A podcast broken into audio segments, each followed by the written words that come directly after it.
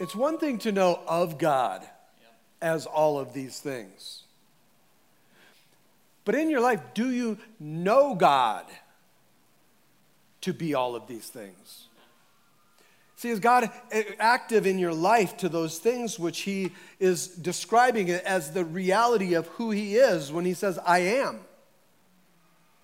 One of the things that I, I love, and we've been going through this scripture in um, the Gospel of Luke, in, in Luke chapter 1, we, in verses 46 through 56, we've been going through this Song of Mary, breaking it down, looking at what it is that was coming from this little girl Again, I'm going to say it over and over again because we got to realize this reality of how amazing this is. This is a 12, 13, 14 year old little girl, single, pregnant. And here she is giving us, and, I use this word, but giving us this discourse in the reality of who God is. And this wasn't something that was coming where she was describing who she thought God to be or who God wasn't. she was talking from her own heart as to what it was that God is. And the description of God that she brings is something that transforms her life and helps her to overcome every difficulty and trial and every hurt, every pain, every fear that she had. The goodness of God, the reality of God, listen, church, the reality of God to her overcame all of the problems and everything that she was facing.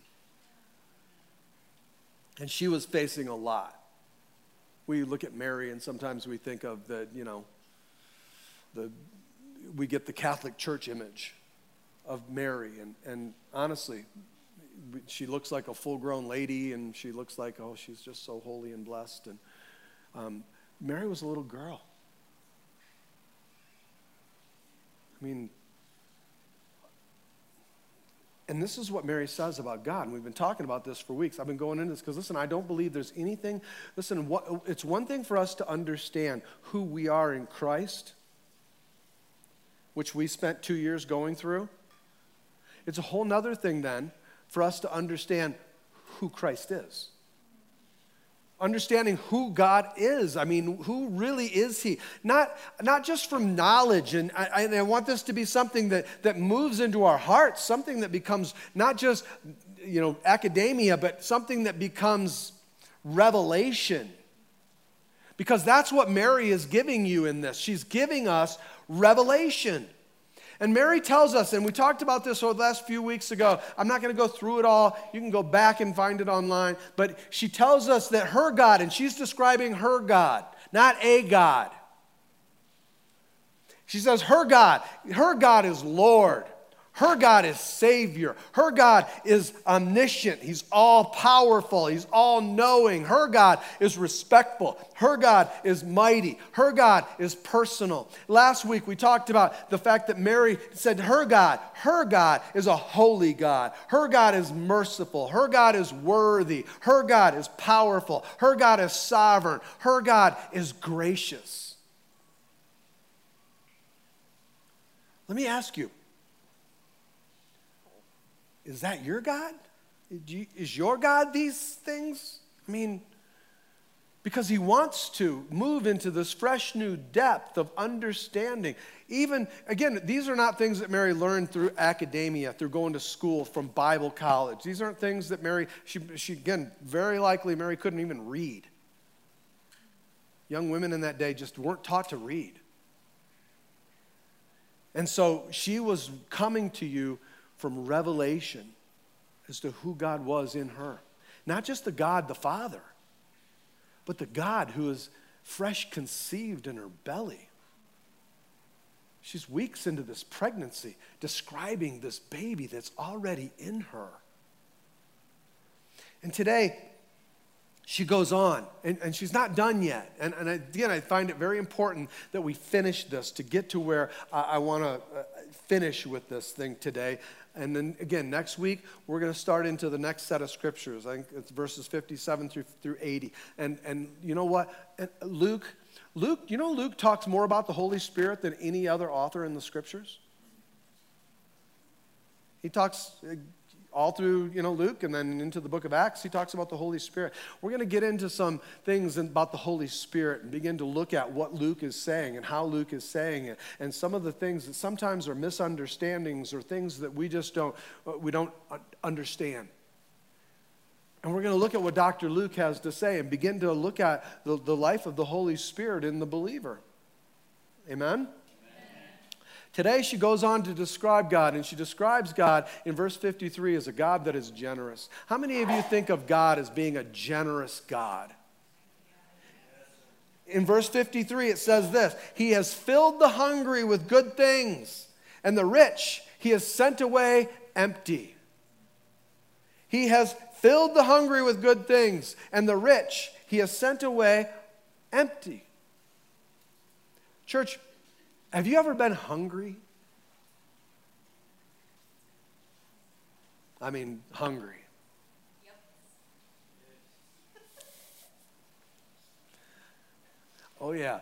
Some of you are feeling it right now. Amen? Listen, for most Americans, hunger isn't our problem. Gluttony would be more of the issue.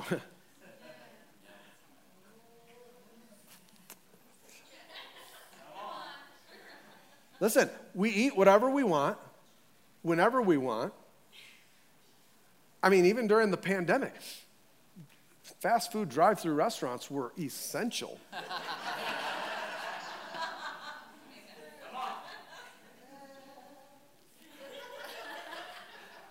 you know, and, and again, our God is our stomach, and it leads us wherever we want wherever He wants, wherever hunger wants. Listen, I, I tell you what, you guys, you know what? Look at you, watch where your stomach leads you. You'll be in that cabinet getting into the cookies. Why? Because I'm hungry. Every day it dictates to us what we're going to do and where we're going to go. And we serve it that way. I mean, for most of us, hunger is when pastor preaches too long.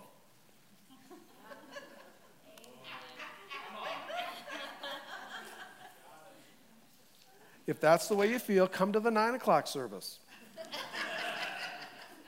hunger is when hunger is when we go to a restaurant and they're busy and I have to wait 10 or 15 minutes for that waitress to bring me my food. Doesn't she know I'm hungry? Mary knew what it was to be really hungry. She was poor.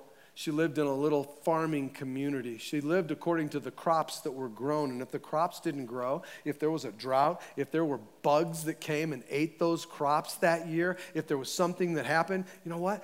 They didn't eat. You scrimped and scrounged and did whatever you could to find whatever you could to eat. Most of us don't know what it is to really be hungry to, to fear where our next meal is going to come from. One of the things as a church that we have done, part of the vision of our outreach to the ministry of the food is that, that we don't want, I don't want anybody to go without a meal. I don't, I think, again, it doesn't mean people won't be hungry, but they shouldn't have a fear that they'll never be able to eat again. You know what? When the church opens up, you can go get food there again. And so they have enough to sustain them. Mary understood what it was like to truly be in hunger, to truly know what it was, not to know where that next meal might come from, to know what that was like. And yet, this is what Mary says He has filled the hungry with good things. She's saying He's a God, a good God, a God that gives. He's a God who supplies, He's a God who provides, He's a generous God. Now, how, how many of you? Think or like to think that your God is a generous God. All of you should, because I'll tell you what, it's the generosity of God that's brought you here. It's the generosity of God that brought you into a relationship with Jesus Christ. Our God was so generous that He gave. He gave His only begotten Son so that whosoever is of the world could call upon Him and have eternal life. God gave. You know what God gave? He gave you the best He had to give. He gave you His Son, He gave you His life. God gave. He is a generous God. And James, the brother of Jesus, says, every good and perfect gift comes down from above. That God is a good God and He's a giver. And for, listen, church, and then and one of the ways that God feeds the hungry is through the church. It should be the way that that happens. It's through the church, it's through his people. And we should each be looking into our own lives as individuals, making decisions like Mike was talking about, how we can be good stewards of the wealth that God has entrusted to us. Well, I would, Pastor, if I had wealth. Do you know the truth is, is if you look globally, every single one of you would be counted among the richest of the world. Every single one of us. And so, church, give. Give to reputable places that are actually feeding the hungry. All right? Listen, if you're one of those people standing on the corner, sorry, but don't give to them. Because you don't know that you're funding, taking God's resources and funding a drug habit. Find places that will feed him and give to that. Don't take God's resources and use it that way. Give to places that are reputable, places that you know, places that are, that, are, that are caring to people like that. That truly, if they're hungry, they can find food, they can find help, they can find somebody who will reach out and will minister to them. And then you give to that place and you go there and you go be a vessel that will serve. You go, listen, rather than giving that guy money, you start serving and go out and give him some food. Go give him something that's good. Go give him something that he can live off of. But, church, go someplace and, and, and give and, and serve and volunteer your time to places that actually feed the hungry. Make it a part of your life. Listen, our God is a generous God, and He wants us to walk in that generosity. He wants us to be generous as well. And then Mary goes on and she says, he, The rich he has sent away empty. The rich he has sent away empty. Well, how do you send them? How do the rich end up empty? And what he's talking about here, he means those who are greedy, those who use people and love money, not those who love people and use money. Amen? Amen. She's talking about people that uh, everything they're all about is just more profit, not more gospel. God wants us to be about more gospel. Because when it becomes about just gaining money and it becomes not about the gospel, money has become our God. We begin to serve it. And again, let me say this, please. Understand, it is not a sin to have money. Amen. Come on, amen? amen? But there's two things. It depends on one, how you got it, and two, what are you doing with it? What do you do? Listen, if you work hard and you work smart and you have character and you have integrity in what you do, if you're walking in these places where, where in all of these things you're walking in a carefulness and you're willing to be generous, praise God for you when He makes you rich. But listen, if you're going to walk over the backs of people to get there, if you don't care about what you do to others and their families and people, if you don't care about how you get there, and then when you get it, you become greedy and stingy, listen, you're going away. The Bible says you're going away, particularly from this life, you're going away empty. That's what God says. You're going to stand before God one day and we will give an account. We will all stand before Him as to how we did, what we did with what God gave us, and how did we get it. Because listen, church, there's only, these, there's only these two options, especially for us as the wealthiest nation in the world. Either you worship your wealth or you will worship with your wealth. What will you do? You see, these are big words coming from this poor, single, pregnant little girl. And she goes on. And, and in everything, again, I, I can't help but think how for, for her, in her mind, this is just not fair.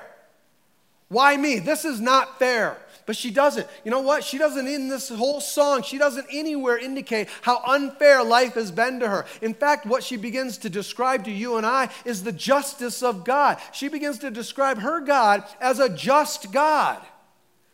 He has filled the hungry with good things, and the rich he has sent away empty. See, he doesn't just let the unjust steal, Even though sometimes it may look like it, it may seem like it in our, our, our, lives as we look around at people, it may seem like people are just getting away with all sorts of things. Ultimately, they will pay a price. Ultimately, God takes those things away. He says He sends them away empty. God is a God, and He, he begins to supply those needs in the kingdom of God. He begins to take. The Bible says that the wealth of the wicked is laid up for the just.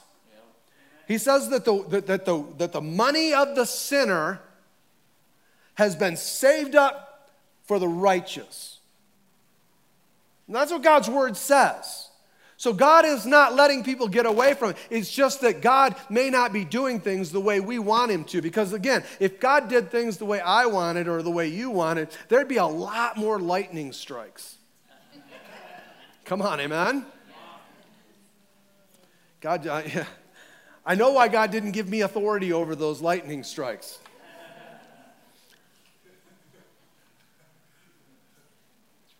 The wealth of the wicked has been laid up for the just. You know what that means? The hungry will be fed, the poor will be housed, the needy will be cared for, the marginalized will be protected. And that's, that's God's kingdom ethics. That's God. That's who He is in His kingdom. And that means, church, that that should be how we are on this earth. If that's the ethics of our God, that should be the ethics of God's people. And again, I'm going to be pointed here for a moment, especially amongst us men. It's men, it's time to rise up. It's time in this kingdom purpose that we stand up and begin to do as God's called us to do. He's called us to walk in his image. It's time, men, that we rise up and begins with us the generosity that we can give, that what it is that we can do. God wants us to walk in a kind of generosity that he does, the kind of generosity that God shows when he defends women and defends children, when he stands in the gap for those who cannot, when he goes after and begins to protect the weak and stands up for the the oppressed and the widowed and the marginalized and the orphan. He stands up to be generous in their lives. That's what God is calling us as men to begin to do, to lead in this place. And of course, that includes all of us. But, church, it begins with us men. I don't care if it sounds chauvinistic. It's what God wants to do. And listen to what Mary finds in this. Mary, Mary says, You know what? I love that about you, God. I just love that about God. Mary, talking about the generosity and the justice of God, while here she is poor, a single mom, living in this small rural town with all sorts of, of objectional, tr- objectional ways of being treated, prejudiced against. She was a woman. And here she is saying, I love that God. You know what? I love that God, that in the midst of my situation, I love that God knows me. I love that God loves me. And I love that God's going to take care of me. Mary is showing her confident faith in the midst of a time when she needs it the most. Do you have, do we have that kind of confident faith to stand and trust God when things aren't going the way we planned it out. That's what Mary did. Now, does that mean that everything's just going to be easy for Mary now? Come on, you know the answer. No. Does that mean that she's never going to be hungry ever again? No, it doesn't mean that. It means that she knows that when she is hungry, when she is going through difficulties, when she is in the middle, she knows that her God is a good God and her God gives good things. So we as a church we have to understand that that sometimes those good things don't come in the package that we tell God to give us. But God gives good things. He's a, God is a good giver. And, and again, so let me encourage you be a good giver. Okay, I, am not even, I don't think I'm trying to raise a tithe here. I'm just talking about you being generous towards people. generous toward be generous church. I want to encourage you. Be generous because god is generous. Be generous towards your coworkers. Be generous towards your family members. Be generous towards those that, that are around your household those who are neighbors those who are friends. Be generous and that means give good things. Sometimes i mean sometimes, I mean, it's always good to give, but listen, oftentimes what we are willing to do is we're willing to give the junk we don't want anymore.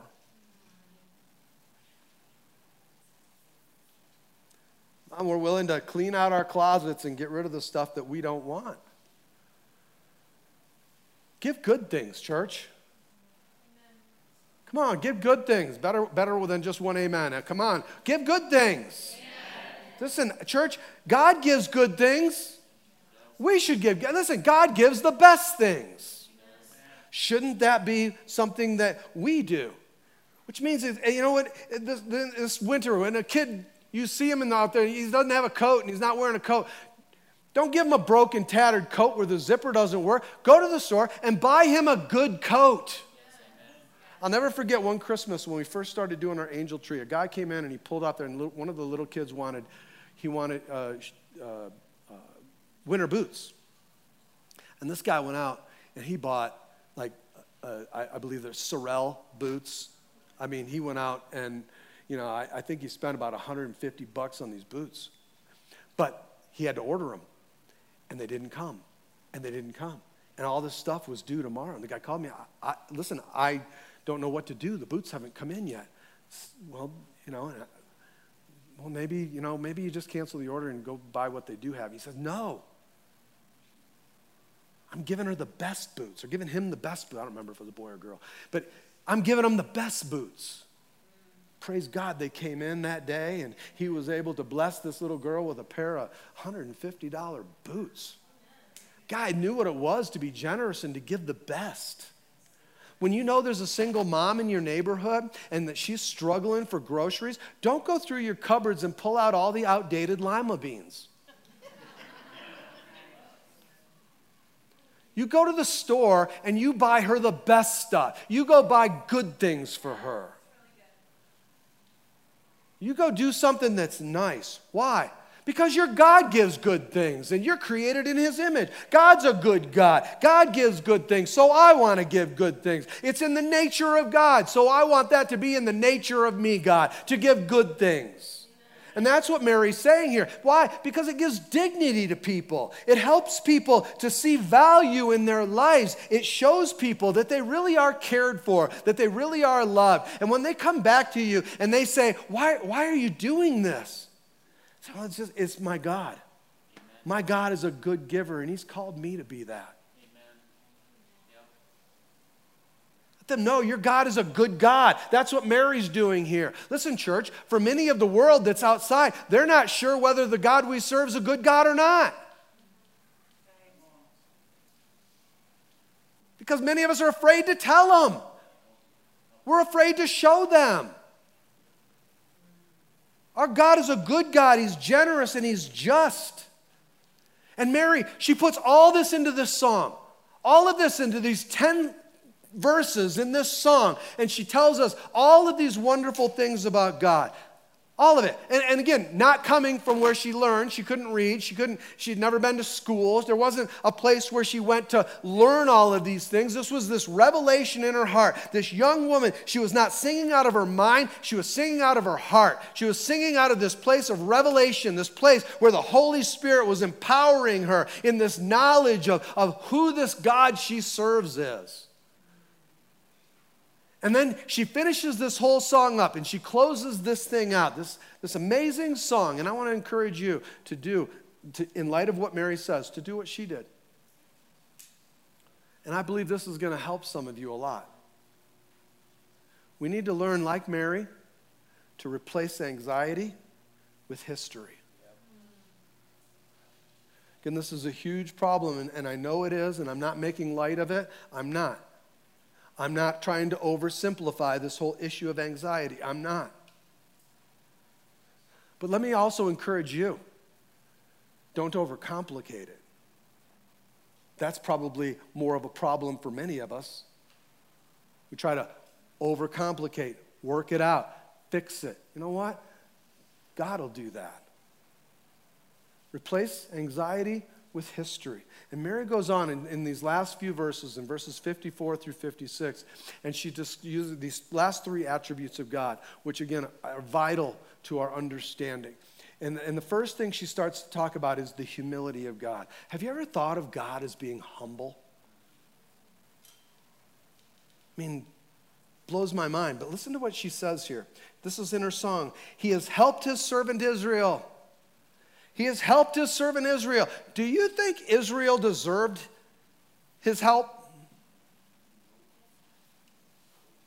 He helped his servant Israel. Do you think Israel had done good?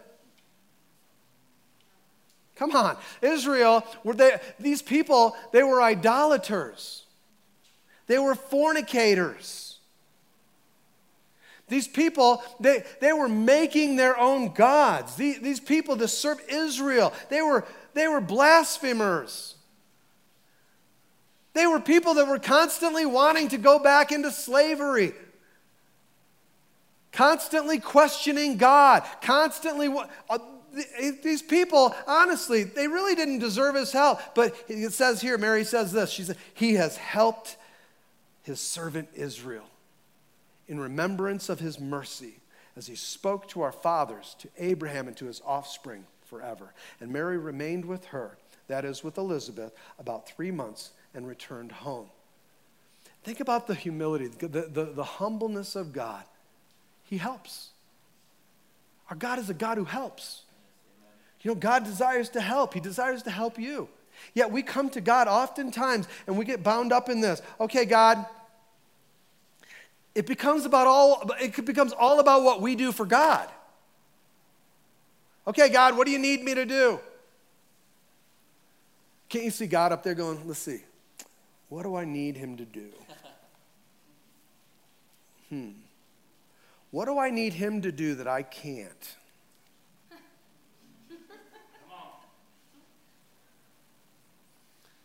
Listen, church, God doesn't need you to do anything.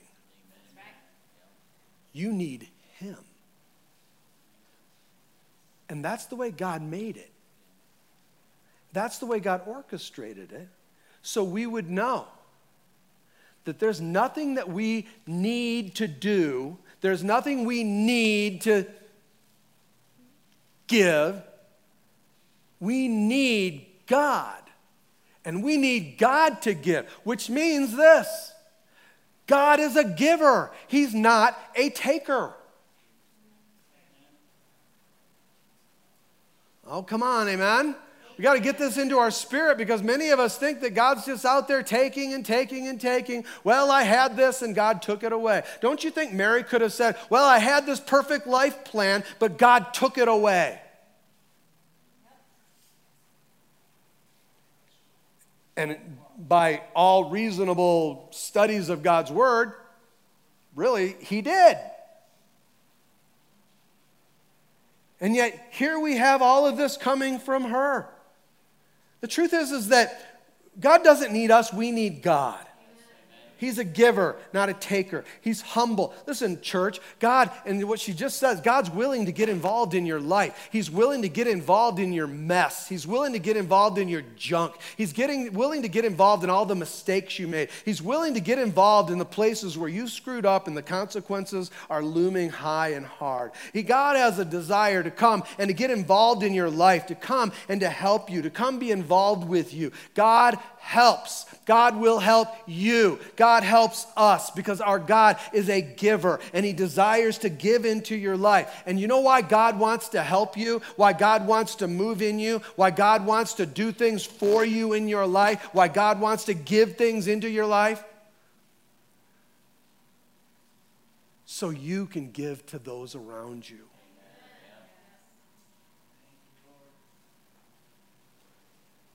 What God wants to do.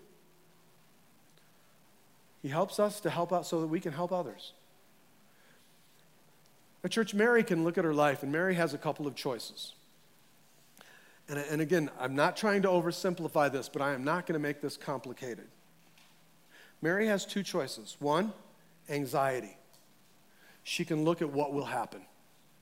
She can continue to focus on what's going to happen. What's going to happen. And if Mary did that, Mary would be in trouble. But that's not where Mary's at. Because the second choice is that she can look at history. What has God done? What has God done? She could focus on what will happen. She could focus on what has God done. And I tell you what, many of us, in moments of crisis, in moments of despair, in moments of doubt in our life, listen, if you lean on anxiety, if you continue to focus yourself on what will happen, you will terrify yourself about tomorrow. You will terrify yourself over the history or, or over the future. You'll terrify yourself over the car ride to church.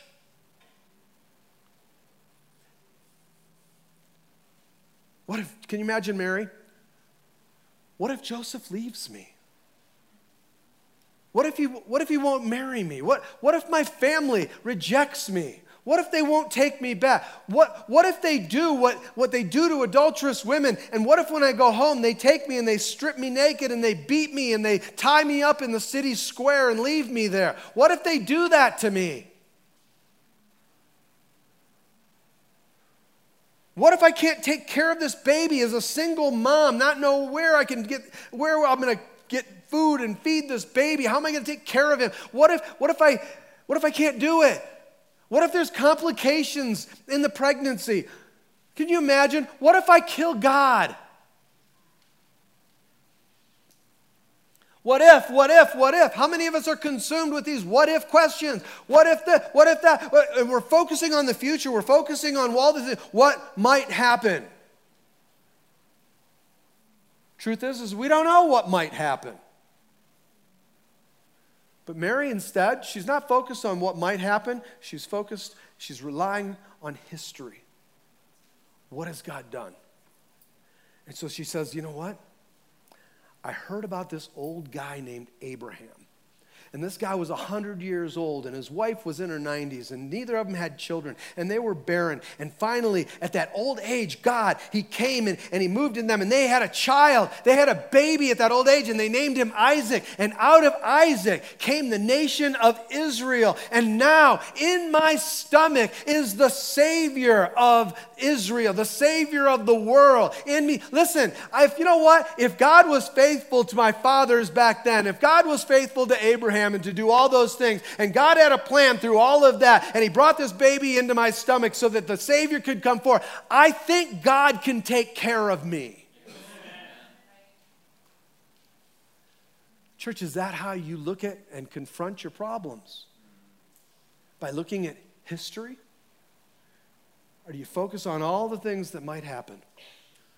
Sometimes it becomes so easy, doesn't it, to read through scripture and to listen to people's stories, to hear testimonies and things. You meet people and they tell you about the things that God's done in their life, and they're like, oh, yeah, man, that's amazing. God has really moved in powerful ways for you. But I freak out.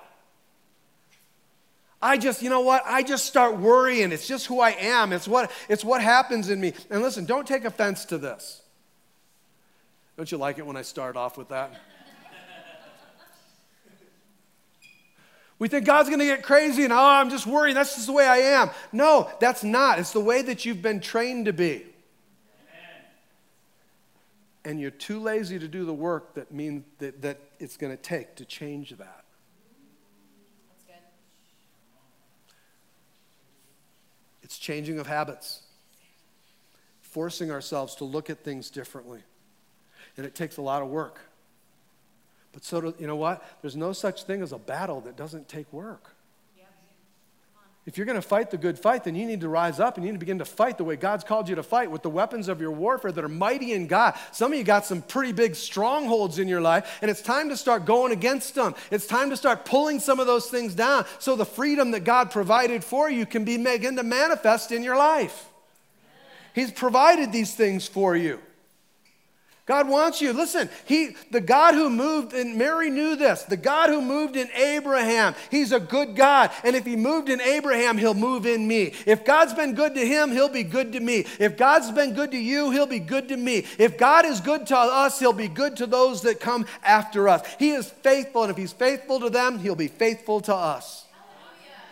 Church, we got to come into this place of starting to take captive these thoughts and make them obedient to God, which means that when you start feeling that anxiety, you got to make that cha- take that take that opportunity to replace that anxiety with history. With testimonies. Because, church, we, we've got to come to the place where not, this isn't just a cliche that hangs on a refrigerator. It's something that comes from our heart. My God is the same yesterday, today, and forever. Amen. The God of Abraham is the same God here in me. Doesn't mean that everything's fixed. Doesn't mean that all of a sudden everything is all just, wow, everything's changed. You know what it means? It means that when everything is going haywire, you can keep your head on straight. Means that even though you're walking through the valley of the shadow of death, even though you're going through the darkness of a valley, you know the one who's with you. And because he is with you, you shall not be afraid that whatever circumstance you go through, you know the God who brings joy into that circumstance. You're, you know the God who has a reason that He'll bring out of all of this to provide for you. Listen, church, in every circumstance that you're going through, if you'll look for it, God will provide for you a reason to sing. He will provide for you something in the midst of all of that, in every circumstance that you go through. And I want to encourage you Change the way you have conversations. Begin to, listen, let me encourage you, begin to read scripture. I'm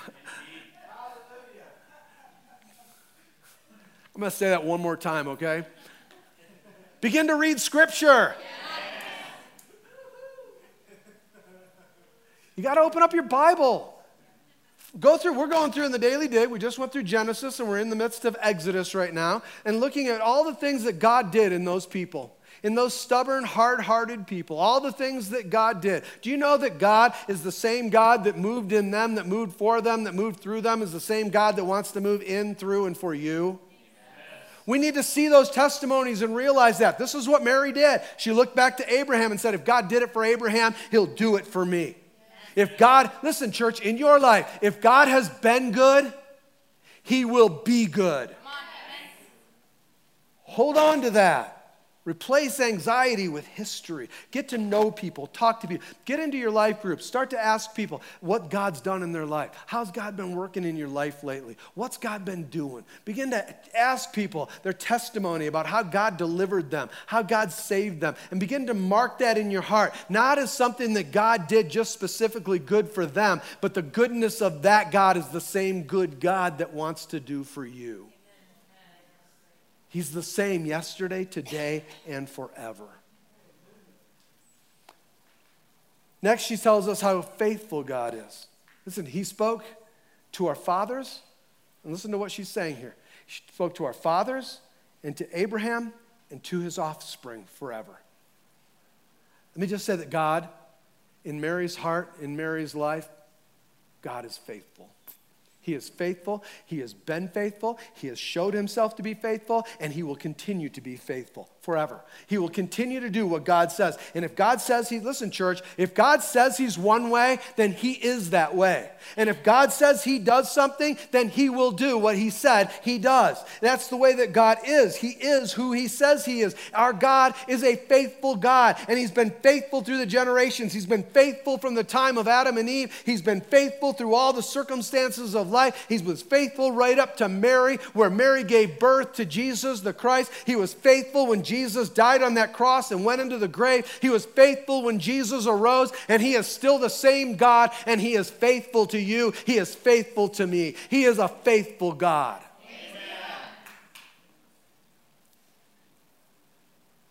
And that Mary goes through all these things and describes it all. And I want to finish on this last point here. Mary describes God, her God, as an eternal God. He's eternal. He, she says he spoke to our fathers, to Abraham, and to his offspring forever. Forever. Let me ask you how long is forever? Think, don't, don't just, just think about it. How long is forever?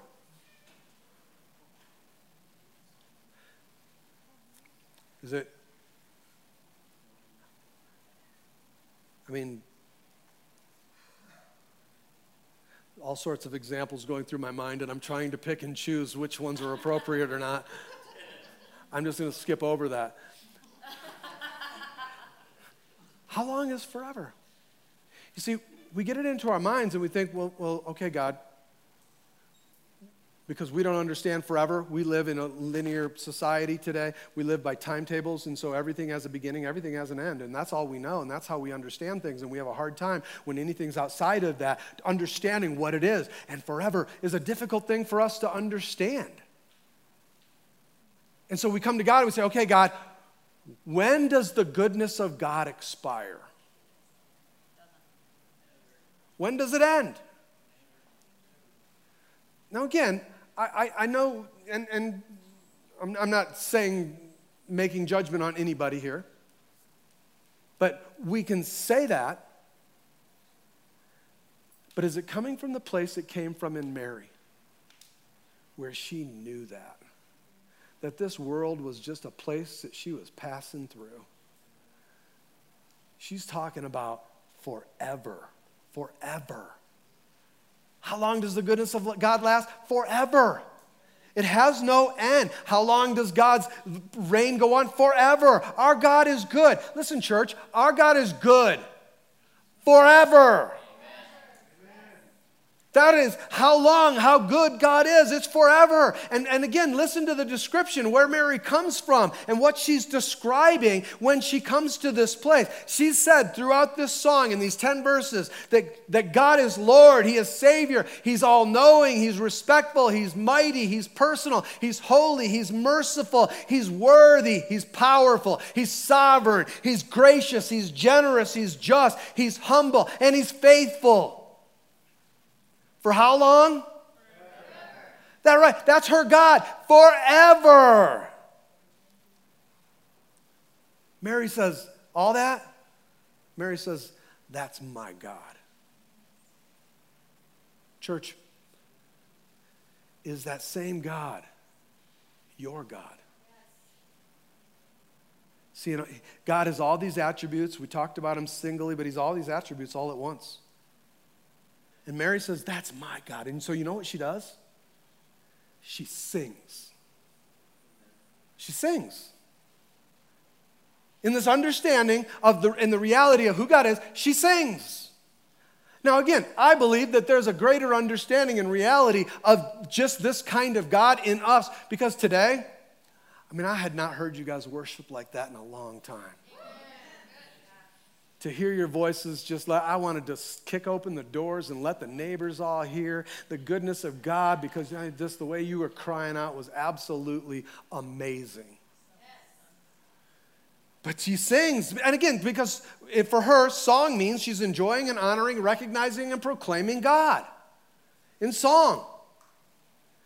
Why should you do it? Because we were, as human beings, created to sing. God created us to sing. Well, He should have given me a voice. That's why He says, make a joyful noise.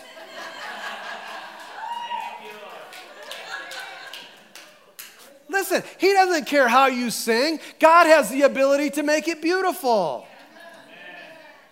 He doesn't need your song to be beautiful, He needs you to sing so He can make it beautiful. You, you, I was, we were reading through Exodus. I've been reading through and I've gone on. And, and you know what God did? He took he took all these nasty bull innards and, and flesh and skin, all this disgusting blood. He puts it on the altar and says, Now light it on fire. Because it's a beautiful aroma to me. God takes all that nasty stuff and makes beautiful a beautiful aroma. God takes all our nasty singing abilities and ungiftedness, and He makes something beautiful out of it all. He created us to sing. In Genesis chapter, or in Isaiah chapter 51 and verse 3, the Bible tells us that in the very beginning, in the Garden of Eden, before Adam, before there was ever sin in the garden, the Bible says in the very, very beginning that Adam was singing It says that he was making melody. Adam was singing in the garden. What was he singing about? I think he was probably singing about the goodness of God, singing about how beautiful his wife was, singing about their family that was there, being in this place, singing about his marriage, all of this stuff done. Where? In the presence of God. That was before the fall. That was the way God had made it. He had made man to sing. It's all about worship. It's about worshiping Him. And worshiping, yes, I know, worship is more than a song. But listen, it most assuredly includes singing.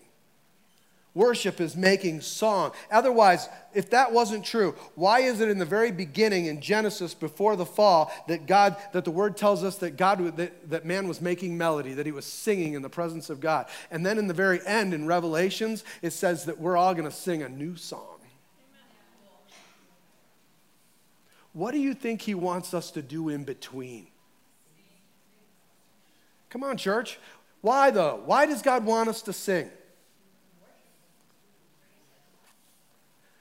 Because we were created in his image, and our God sings. Do you know God sings? In Zephaniah chapter 3 and verse 17, it says that, that on that day, and he's talking about the day when the Lord comes and he, t- he, he takes all the dictators and all the bullies and all the evildoers and the abusive husbands and the violent boyfriends, and he takes all those who do evil and knocks them down off their throne, and he takes his rightful place. And he says that in that day, God himself will sing a song over you. Come on, church, just imagine with me for just a moment what will the song of the Lord sound like over you? What, what kind of harmony will the Trinity bring? I mean, who's going to take the, the bass and who's going to take the treble? There's going to be this beautiful harmony. And in that image, God's called you and I to do the same thing, to make beautiful harmony together. We talked about this in our prayer meeting last night. There's so much division going on in the church right now. The church is divided over all these things that have absolutely nothing to do with the reality of the gospel, with the, with the salvation message. And we're letting ourselves get all divided when Paul says, he, we, You need to go out each day and fight for harmony in the body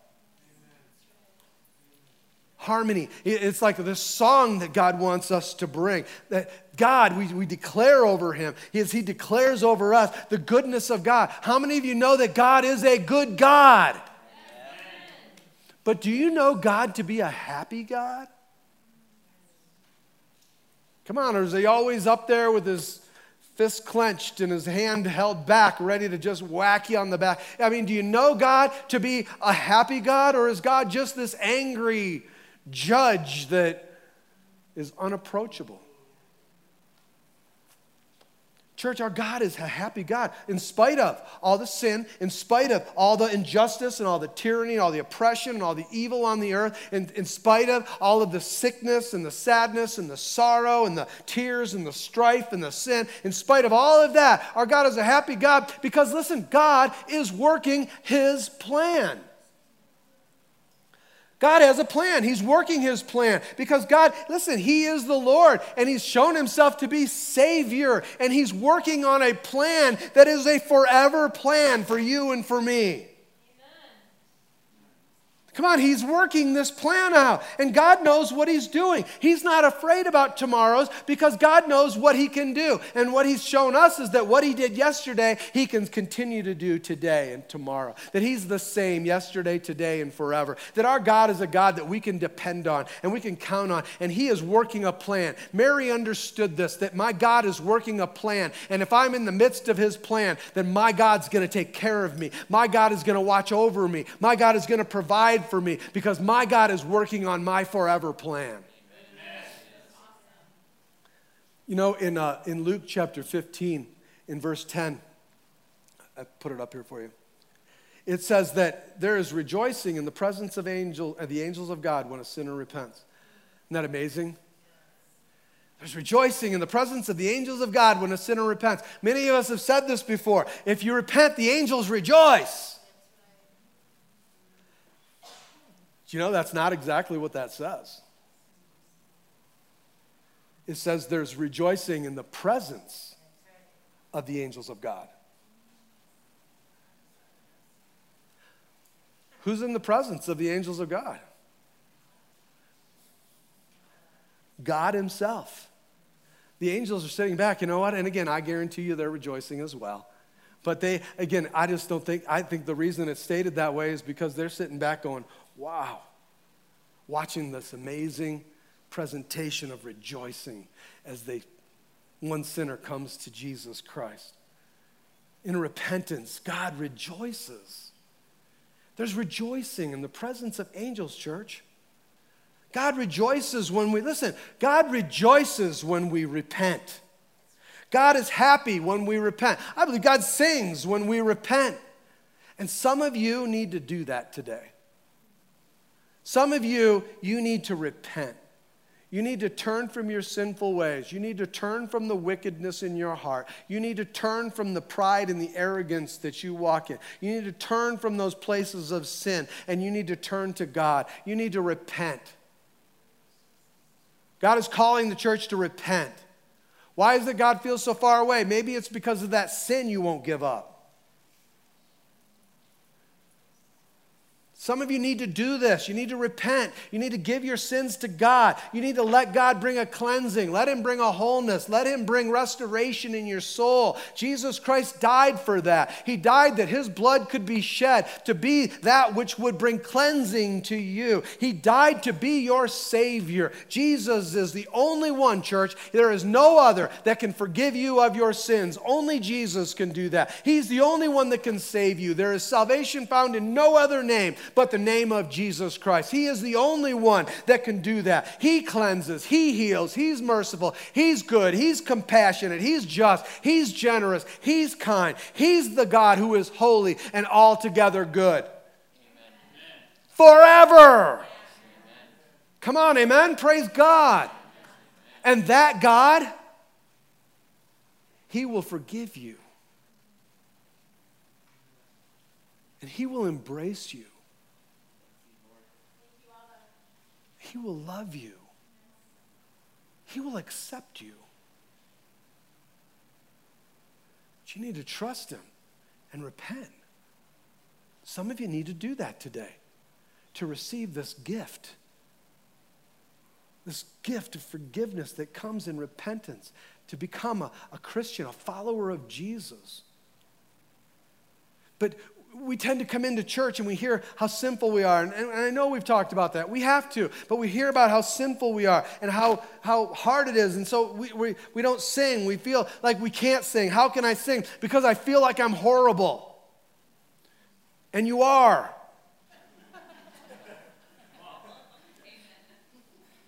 Hey, come on, let's not lose sight of who we are apart from Christ. Apart from Christ, you are horrible. But if you come into church and you're not willing to sing, you're not, I mean, there isn't something in you that just says, I can't not sing, then it's probably because you're not yet thinking about Him. You're still thinking about you. Church, when you're thinking about sin, you will feel that way. And if you're not willing to sing, it's because you're thinking about sin. You're not thinking about your Savior. See, when we come into church, we should think about our sin and then our Savior. We should think about what our lives are apart from Him and then give thanks unto Him for what He's done when we turned our heart to Him, when He came and gave us a, a new heart. Listen, He is good. He is a trustworthy, He's a good God. And if we don't sing, it's because we are focused on our Savior. And if there's rejoicing by God in the presence of the angels when we confess our sins and put our trust in Him, then there should be rejoicing with us. This should be good stuff. If God's happy, we should be happy. If God is singing, we should be singing. If God is celebrating, we should be celebrating. Church, it's time. We need to move from our sin to our Savior. We need to move from our sinfulness to a song. We need to move from our sin to worship. We need to begin to have ask God to give us the revelation, God, of who you are in all of this. Amen. Worship team, would you come on back up, please? I want to close with this. And, and again, I, I share this because this is where I struggle. This is probably, this was hard. When I got saved, the first thing that happened, Joni and I, I got saved and, and um, this was tough. We went to church. I had never been to church like that. Maybe like some of you even today here. I, I went to this church and it was a charismatic church. And I walked in and, and like everybody was singing, raising up their hands. It was like, what is going on here? I, have never seen anything like this. It freaked me out more than just a little. It was like, I, didn't, I don't know if I want to get caught up. I don't want to catch that. I mean, my, my buddies and I, you know, when we were playing baseball and we were out in the field, we just didn't stop and all of a sudden, hey guys, let's bust out in song. Didn't happen that way. Never did. And, and, and honestly, these guys, everyone's standing around like this. It's like, it looked like it was a crime scene. I had no idea what in the world was going on. God, there's got to be another way. Well, part of this, and I, reason, and I understand the reason for some of this, and please, statistically, the, reason for a lot of this discourse in me was because in, in the church, statistically, the majority of the people that attend church are women. And again, that's awesome. Please don't take me wrong. We love women. We, we, we're glad they're here. We're glad that Jesus loves women. We're glad for women that love Jesus. That's an amazing thing. But, church, just because of that fact, what we find is that a lot of the songs, I mean, we sing that song earlier and it talks about, about that we are the beloved. Well, as a man, that still is kind of weird. And so many of the songs and so many of the church services are geared towards women. Even, even unknowingly, we, we gear them that way, which again, please don't take me wrong. Praise God for that. I am thankful for that. I am blessed by that. But as a young man coming into church, I, at first that was weird.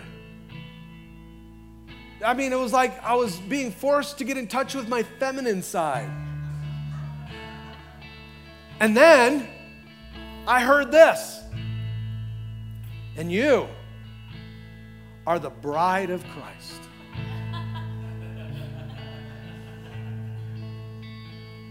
Jesus is the groom, and we, we love him, and, and we cry, and we, we embrace him as he embraces us, and we sing this new song, and we're so happy. Listen, I'm stuck back on bride. I, there was a thousand reasons a thousand reasons that I could see why I shouldn't worship God while I'm thinking of myself wearing a white dress as a bride. Come on, I don't know if any of you went through that, but that was certainly what I went through.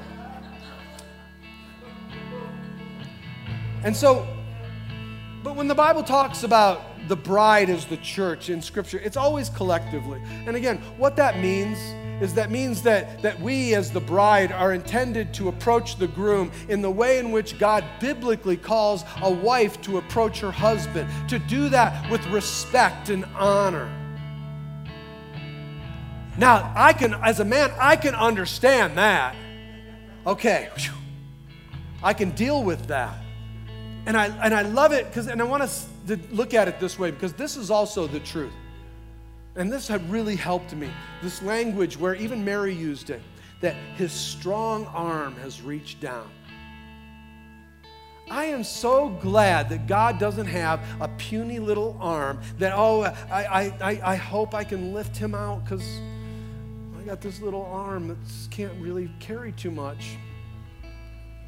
God is a strong arm, and He's able to lift us out of the muck and the mire. He's able to reach down and to take bullies off their thrones and to set dictators out of place. He defends the widows, He defends the orphans. He comes after and helps the homeless, the oppressed, the weak. He delivers those who are in need. He is the God who defends His children. He is the God who stands in the gap, who looks after those that are His own. And He takes women like Mary, who, if Joseph would have left her, the only means of provision that she could have probably found was prostitution. And he takes women like that and, the, and he ministers in their hearts. And Mary says this She says, I'm going to worship him because he's the one who's able and will feed me. He's the one that will care for me. He's the one that will provide for me. He knows me. He loves me. He'll do these things in my life. He is my warrior king. He is Jesus, God Almighty, and He is the one who will protect and keep me. And we need to see God as that. That He Jesus is a warrior, church. He is a warrior who fights for us and defends us. He is the warrior who came into this world and He defeated the flesh, something no man had ever defeated before. He came and he defeated Satan. He went to the cross and he came off of that cross into the grave and came out of that grave, defeating death, hell, and the grave for you. He defeated each and every one for you. And he came out from that grave and he's seated at the right hand of the Father right now, a victorious warrior who is for you. And today he stands against abusers. He stands against dictators. He stands against them. And he stands against those who would hinder and hurt and bring evil in the world because he is a just king. He is our king. He is Jesus and he is adopting those who have been humiliated as sons and daughters. He's bestowing on them dignity and value and worth. He's taking away our sins. He's wiping away every tear from our eyes. And he is doing this. He's guaranteeing you and I, and we can know that that when He guarantees it, it's going to come to pass, that one day there will be a new kingdom and there will be a new throne and there will be one throne in that kingdom, and Jesus Christ will be the one on that throne as the King of Kings and the Lord of Lords who defeated every obstacle that would try to stand against Him. And because of that, you and I, we will be blessed. Listen, church. He'll fill the hungry with good things. The blind will see, the mute will speak, the lame will run, the weak will be filled with joy everlasting. Forever. And, and specifically, men, when we sing, that's the Jesus we're singing to. That's the Jesus that we sing to. That's the Jesus, church, that we lift up. That's the Jesus that we that we lift up in triumph the victorious God, the victorious King, and we sing to Him because we want to become like Him. By the grace of the Holy Spirit, we want to become more like Him. We want to love women the way women are intended to be loved. We want to care for our women the way God has called us to care for women. We want to care for children the way God has called us to stand in the gap and to serve our kids. We want to be generous the way God is generous. We want to fight for uh, justice the way God fights against injustice and stands for justice justice. We want to worship Him because you become like that which you worship. So I'm going to worship the victorious King because I want to be like Him. In church, what was different about Him was His whole time here on this world, on this lifetime, the whole time here on earth, He was on a mission. He was born with a purpose. He lived with a purpose and died with a purpose. And when we worship Him that way, you will find that God will birth purpose. And you will begin to live with purpose. And you will die with purpose. Church, I want to encourage you. Don't, don't just get up and leave. Sing. Raise your hands. Lift up your voices. Cry out to Him. Oh, I don't do that. You do it at sporting events. What happens when somebody does something great in a sporting event? Woohoo, yeah! We stand up, we jump up, we lift up our hands, and we cry out. Let me tell you, Jesus Christ did the greatest, the most amazing thing that's ever been done. He came into this world, He lived a sinless life, He died for your sins and mine, and He went into the grave. A sinless man went into the grave, and He arose, and today the grave is empty because our amazing God emptied the grave for you and for me so that we could stand and we could worship a victorious God. Come on, church, stand up together. Let's worship Him. Let's lift up our voices. Let's cry out at the King of Kings and the Lord of Lords, our victorious Jesus. Come on, sing it out.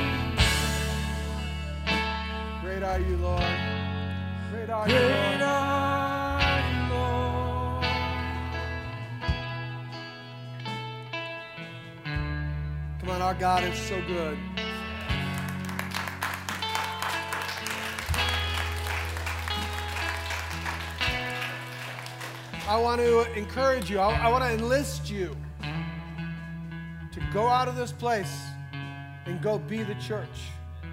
Go be the church that serves the God in whom they know, the God that Mary described. Lord, let that be our God. Let us have the same revelation that she did, Lord, as to the depth and the breadth of what it is you have for us. And, church, go be what God has called you to be. Amen? So, listen, church is not over, church is about to begin. Go be the church. God bless you. I love you all. Have a great day. Make sure you find a life group to go be a part of so that you can begin to share. God bless y'all. Have a great day. We love you. We'll sing it as we go.